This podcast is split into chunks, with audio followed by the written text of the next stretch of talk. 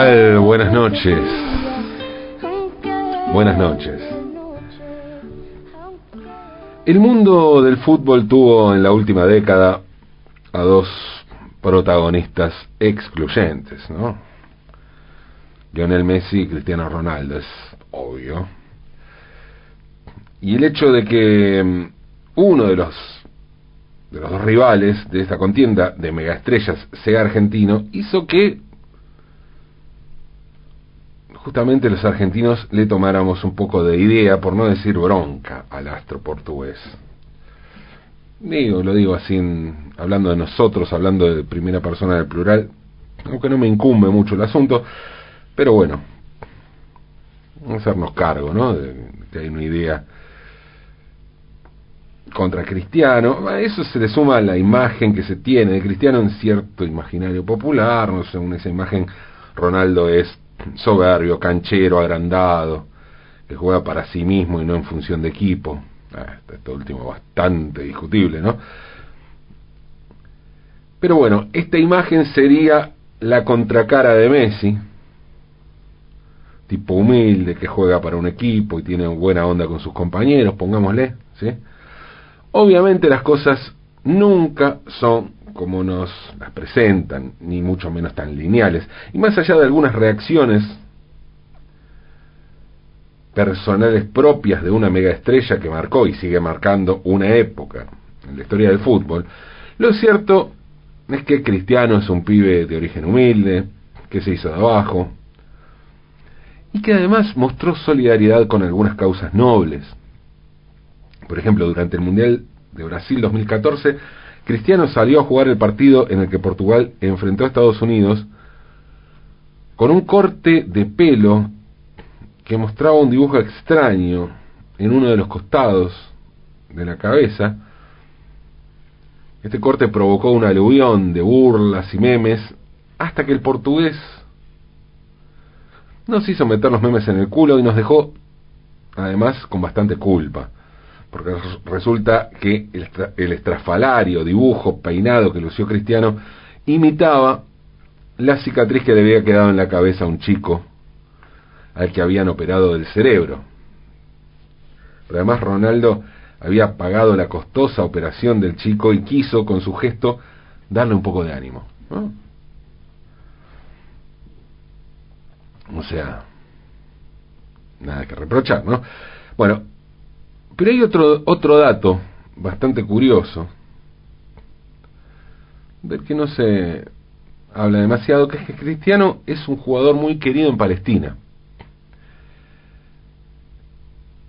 Y ahí hay, bueno, distintas versiones al respecto. Dice, por un lado, hay quienes dicen que el jugador habría donado un millón y medio de euros para las víctimas de un bombardeo israelí de la población civil en Gaza. Inclusive un rumor de que una vuelta vendió un botín de oro. Yo la verdad que eh, un balón de oro no creo que Cristiano para donar esa guita deba vender ningún premio, ¿no? Em, pero a pesar de que el propio jugador desmintió haber donado esa plata para Palestina, entre los palestinos dicen que Cristiano no puede hacerse cargo públicamente de esta posición, pero que sí que lo banca en privado. Y hay un par de gestos que indican que al menos tuvo o mostró un par de simpatías hacia los palestinos. Uno, por un lado, es una foto que se sacó en 2016 junto a un niño palestino de 5 años, sobreviviente de un bombardeo israelí. Cristiano le regaló la camiseta a ese chico, se sacó la foto y se dice que en esa ocasión, y a raíz de esa masacre, fue que decidió donar ese dinero. Pero aparte hubo otro episodio anterior, en marzo del 2013, y tras el, que fue tras el partido por las eliminatorias para Brasil 2014 que jugaron Portugal e Israel. Después del partido un jugador israelí le pidió a Cristiano intercambiar sus camisetas y Cristiano se negó. no puedo usar una camiseta que tenga esa bandera, dicen que dijo, ¿no? Todos, muy, entra muy en el terreno de los trascendidos. Nunca Cristiano evidentemente va a salir a decir públicamente una declaración semejante, pero bueno, corrió ese rumor, inclusive algunos medios levantaron esa información y tildaron al portugués de antisemita, lo cual es una estupidez absoluta. Bueno, pero se corrió ese rumor, circuló esa posible información, pongámosle, ¿no?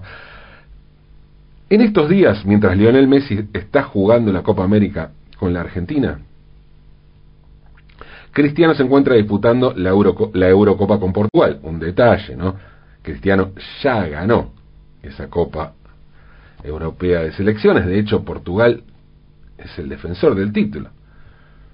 Cristiano ganó el, un torneo que se disputó en Francia en 2016. Bueno, Portugal ganó, ¿no? Con Cristiano. De hecho, Cristiano, bueno, tuvo que salir lesionado al comienzo de la final y casi no jugó, jugó muy poco en la final. Pero salió campeón.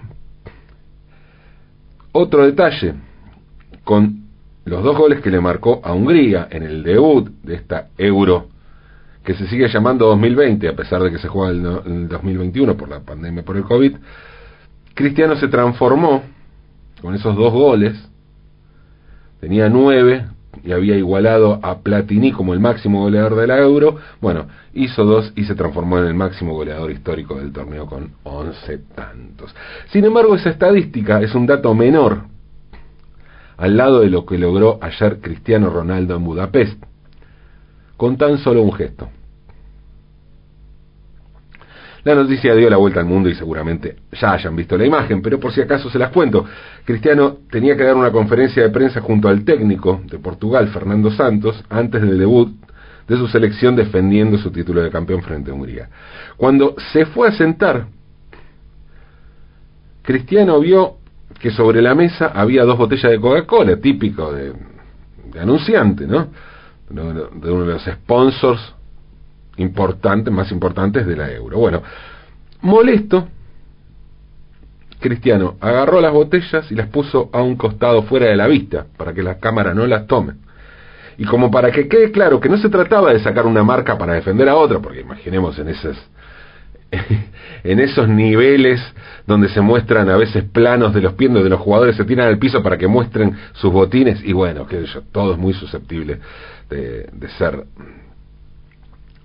eh, manipulado por algún tipo de sponsor. ¿no? Bueno, en este caso, para dejar en claro que no es que iba a defender otra marca, tomó una botella de agua sin marca, sin marca, la levantó y dijo agua. Y después agregó Coca-Cola, con un tono molesto como dando a entender que no sabía, no había que beber eso. O sea, no, Coca-Cola no, agua. Igual lo único que dijo Cristiano fue agua y después Coca-Cola. ¿eh? Fue el tono, la cara, el contexto, todo. El guion solo dice agua y Coca-Cola. Se sabe que Cristiano es un férreo defensor de la comida saludable y que en algunas entrevistas explicó que es importante que los niños tengan una dieta sana, sin azúcares, sin grasa. Inclusive cuando se lo consultó por la relación de su hijo con, con ese tema, el delantero portugués explicó, soy duro con mi hijo. En ocasiones bebe Coca-Cola y Fanta y come papas fritas, pero él sabe que no me gusta.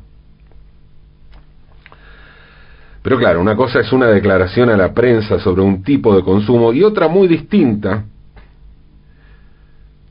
lo que hizo en la conferencia de prensa en Budapest, para que se entienda, ¿no? Lo de Cristiano. Cuando Cristiano entró en la sala de prensa del estadio Ferenc Puskas en Budapest, una acción de Coca-Cola valía 56,10 dólares. Media hora después, cuando Cristiano se retiró, esa misma acción había caído a 55,22 dólares. Dicho así no parece mucho, menos de un dólar bueno, digámoslo de otra forma. Antes de la acción de Cristiano, Coca-Cola valía 242 mil 242 mil millones de dólares. 242 mil millones de dólares. Luego de Cristiano, valía 238 mil millones. A ver, otra vez, no parece mucho, ¿no? Además, bueno, no, Cristiano Ronaldo no llevó a la Coca-Cola a la ruina, eso está claro, pero le provocó una pérdida y aquí es donde vemos que es un número, ¿no? Una pérdida a la Coca-Cola de 4 mil millones de dólares. 4 mil millones de dólares. No recuerdo un golpe semejante a una corporación multinacional desde la caída del muro de Berlín. Estamos hablando, además de la Coca-Cola, uno de los máximos símbolos del capitalismo.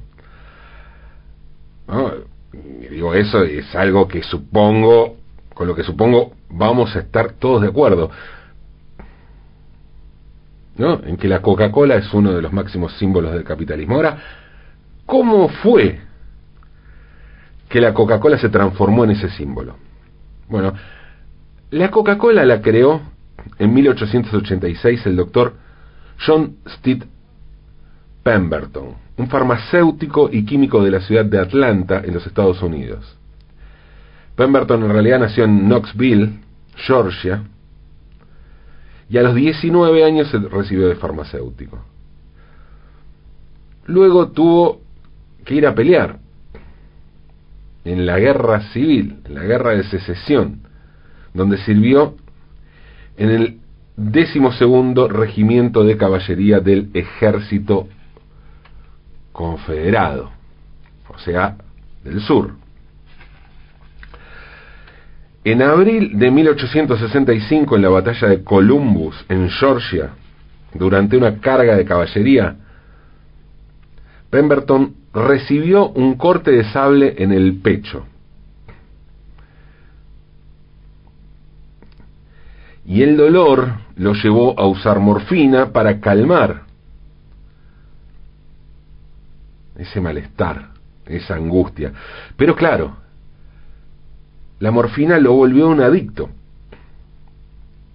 Y buscando una cura para su adicción a la morfina, se dedicó a inventar una bebida que pudiera curar esa adicción. Y fue así que nació la Coca-Cola. Para paliar, para curar la adicción a la morfina de John Steed Pemberton. Al principio la llamó Pemberton's French Wine Coca o vino francés de coca de Pemberton. Hay que aclarar que era un contexto donde en las farmacias se vendía todo tipo de tónicos, todo tipo de brebajes. No estaba desarrollada la industria farmacéutica como ahora, y las farmacias vendían sus propios tónicos. Había un, ímpetu de invención por parte de los farmacéuticos, intentando pegarla con algún tónico creados por ellos mismos. Pemberton's French Wine Coca, imaginemos ese nombre, no, no, no iba a funcionar. Em, y esta primera, se llamaba vino francés de coca de Pemberton porque esta primera fórmula tenía vino. Claro que al poco tiempo en Atlanta, en la ciudad en donde vivía Pemberton, se aprobó la ley seca y el vino quedó prohibido. Entonces se vio obligado Pemberton a realizar una nueva fórmula que iba a ser la fórmula original de la Coca-Cola. La mayor obsesión de Pemberton era inventar lo que consideraba la medicina final y la bebida alcohólica perfecta. Bueno, alcohólica, lo que fuera. Entonces se puso a investigar informes sobre las virtudes de la planta de coca, muy usada en la zona andina, que tenía fama de actuar como estimulante, ayudante de la digestión, afrodisíaco, afrodisíaco y se decía también que, que alargaba la vida. En ese momento tuvo claro que su bebida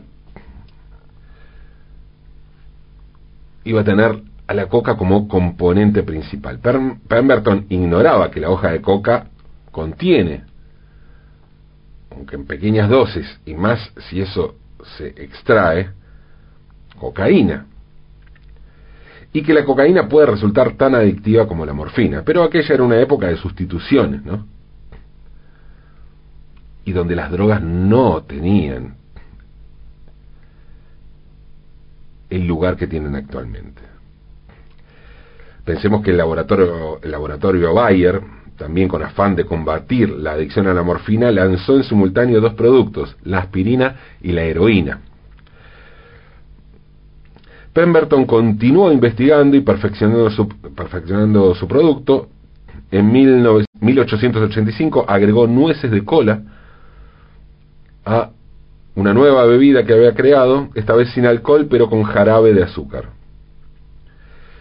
Y mm, la fórmula definitiva estuvo lista el 8 de mayo de 1886 cuando la mezcló con soda y quedó burbujeante. Soda o agua carbonatada, ¿no? La primera receta de la Coca-Cola tenía extractos de hoja de coca y de allí, bueno, derivó su nombre, ¿no? La coca y la cola eran los dos productos que los dos componentes principales.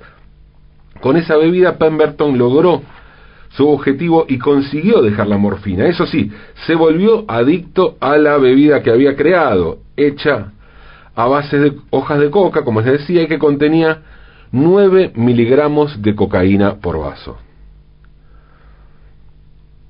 Cada vaso costaba 5 centavos, centavos y Pemberton vendía así su bebida en su farmacia, en vasos. Las ventas funcionaron, aunque de un modo bastante, de una manera bastante módica, ¿no? pequeño. John Steve Pemberton murió en Atlanta, Georgia, el 16 de agosto de 1888, a los 57 años de un cáncer de estómago. Su hijo Charles continuó vendiendo un jarabe con una fórmula similar a la creada por su padre, pero a diferencia de su padre parece que no tomaba mucho esa bebida porque era adicto al opio y no sustituyó nada y Charles Pemberton murió seis años después que su padre John. John Pemberton no pudo obtener demasiadas ganancias con su invento, ya no si se miden las ganancias de Coca-Cola unas décadas después, que eso va a ser desorbitante, no, ni siquiera ganó mucho comparado con lo que pasó pocos años después. Fue el contador de Pemberton, Frank Robinson, quien transformó el jarabe de un farmacéutico en el producto de una empresa. Robinson fue el creador del nombre Coca-Cola y fue también quien diseñó el logo y el trazo de la letra original. Y además quien patentó la marca Coca-Cola en 1893. Además vendió una parte de la empresa de Coca-Cola Company a Asa Greek Candler, que era el yerno de Pemberton, y mm, cuando el contador Robinson murió, Griggs Candler adquirió la compañía por 1.750 dólares. 1.750 dólares. Obviamente esos 1.750 dólares de entonces a valores actual, actuales serían mucho más. Pero ponerle, pongámosle que sean 10 veces más, 17.500. Pongámosle que fueran 100 veces más. 175.000. Siguen resultando ridículos si se los compara con los valores actuales. Y no llegan ni remotamente, pero ni remotamente, a los 4.000 millones que le hizo perder Cristiano a la compañía con su gesto. Griggs Candler murió en marzo de 1929 y fue él quien comenzó a construir el imperio. Con Candler la compañía incrementó las ventas en un 4.000% entre 1890 y 1900. Y en eso influyeron varios factores, por un lado la publicidad y por otro la venta del jarabe a las embotelladoras independientes. Uno de los establecimientos donde se vendía Coca-Cola era Biedenham Candy Company en Vicksburg, Mississippi. Era tal el éxito en la venta del producto que el propietario Joseph Biedenham decidió instalar una máquina de embotellar similar a las que utilizaban para la leche en la parte trasera de su negocio y ofrecer esta bebida de forma transportable. El 12 de marzo de 1894 se puso a la venta la primera Coca-Cola en botella de vidrio. En 1903 se eliminó la cocaína y se la reemplazó por cafeína. La fórmula siguió siendo secreta, algo que generó mucha controversia en distintos países a lo largo de la historia, pues el asunto viola las distintas legislaciones nacionales, además de cualquier atisbo de sentido común. Sin embargo, las legislaciones fueron adaptándose a los deseos de esta compañía multinacional, creada por un farmacéutico que inventó un medicamento contra una adicción y que se iba a transformar, ese producto se iba a transformar en la adicción más promocionada, más indiscutida y más incomprensible de toda la historia. Pero estamos hablando de otra era de otra era, porque sabemos que hay un antes y un después de Cristo, pero cuando hablamos de la Coca-Cola, de las corporaciones, de la alimentación, de la comida chatarra y de adicciones evitables, tenemos que hablar más bien de un antes y un después de cristiano. Sí, cristiano. El que se atrevió a cuestionar como nadie antes a un símbolo máximo del capitalismo, ¿O no debería ser considerado así un producto que se publicita como inofensivo y que nadie sabe qué tiene? Un producto que se presenta con el nombre de dos plantas que ya no se utilizan para su elaboración. Va, eso creemos, porque en realidad no sabemos nada sobre esa elaboración. Lo único que queda claro en la publicidad tiene que ver con ilusiones, aspiraciones, sueños, deseos. Más capitalismo no se consigue.